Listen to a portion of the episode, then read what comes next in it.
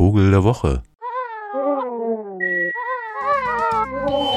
And in a free and open society, safety against ruthless killers who move and plot in shadows. We're fighting a new kind of war against determined enemies. Schon George W. Bush Jr. wusste ja irgendwie, wo das Böse wohnt, nicht wahr? Hat er ja gerne immer mal hingezeigt. Also von äh, den USA aus war das immer so Richtung Osten. Also meinte schon über Europa hinweg, äh, da irgendwo, Nordkorea zum Beispiel oder Afghanistan oder eigentlich die ganze Gegend. Iran, Irak, ach, Pakistan, alles. Uh. So, und jetzt haben wir das ja gleich nochmal doppelt gehabt, ne, mit, ähm, also da sind ja jetzt noch viel mehr Staaten, wo das Böse wohnt und eigentlich ist es dann komplett der gesamte äh, richtige Osten, mittlere Osten, so. Da wohnt das, eigentlich der Antichrist. Da kommt er her. Jetzt weiß man gar nicht, dass es im Islam zum Beispiel auch sowas gibt wie einen Antichristen. Dajjal oder Dajjal.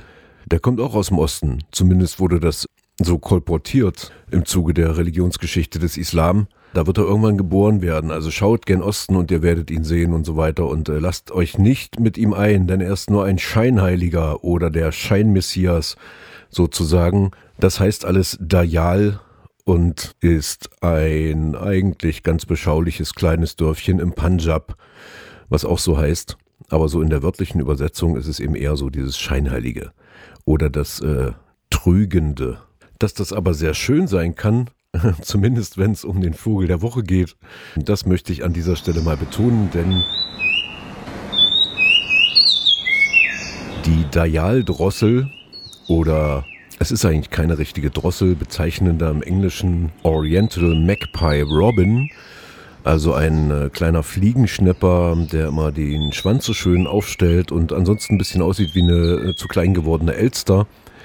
Der hat diesen Namen Dayal-Drossel wahrscheinlich im Deutschen bekommen, weil er eben viele Stimmen nachahmen kann und in Indien, Nordindien, aber auch in China, vor allen Dingen aber in Bangladesch zu Hause ist und dort am frühen Morgen seine wunderschönen flötenden Töne hören lässt. Die Dayal-Drossel ist relativ weit verbreitet im Mittleren und Fernen Osten und auch in Südostasien. Allerdings, da sie so schön singt, auch ein begehrter Käfigvogel gewesen lange Zeit. In vielen Staaten, also in Hongkong beispielsweise, auch in Bangladesch, ist das mittlerweile verboten. In Singapur hat es dazu geführt, dass es sie quasi gar nicht mehr gibt. Nur noch in einem kleinen Nationalpark Kraft eines WWF Chefs, der in den 80er Jahren dort versucht hat, eine Rettungsaktion zu starten, gibt es sie wieder.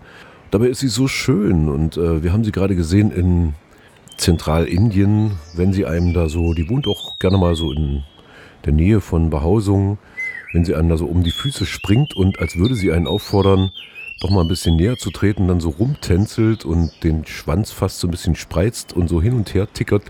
Also schon sehr, wirkt wie so ein eitles, Präsentationstänzchen, was diese Dialdrossel da so abliefert. Und tatsächlich guckt man sie dann eben auch gerne minutenlang an, weil sie echt wunderschön ist. Mit so schwarz, metallisch blau schimmerndem Kopf und einem schwarz-weißen Obergefieder und dann eben auch noch diesem schwarz-weiß gezeichneten Schwanz. Da macht sie echt was her. Also das, was die Elster alles so ein bisschen zu viel hat, ne? Zu grob und auch ein bisschen zu groß und dann ja doch als oller Rabenvogel ganz schön rumkrächzend. Das macht diese kleine, im Englischen wie gesagt, Magpie Robin, Magpie ist der englische Name für Elster, dann eben wieder wett. Die Dayal-Drossel ist äh, ob ihrer Schönheit und ihres schönen Gesangs zum Nationalvogel von Bangladesch erklärt worden. Ist dort fast schon so eine Art heiliger Vogel und die Leute mögen es. Mit S meine ich jetzt das Vögelchen, weil es doch so dies ist. Ist aber eben gar keine Drossel, sondern ein Fliegenschnapper, der also in einer Höhle brütet. Und da es in den Ländern ja nicht so richtig äh, Winter wird, wo sie vorkommt, ist das dann eher tatsächlich von der Regenmenge abhängig oder von dem lokalen Klima. Kann also ganz unterschiedlich sein, wann die da so in Asien brüten. Und man kann sie nahezu überall sehen. Es sei denn, sie wohnte in der Gegend von Vogelfängern.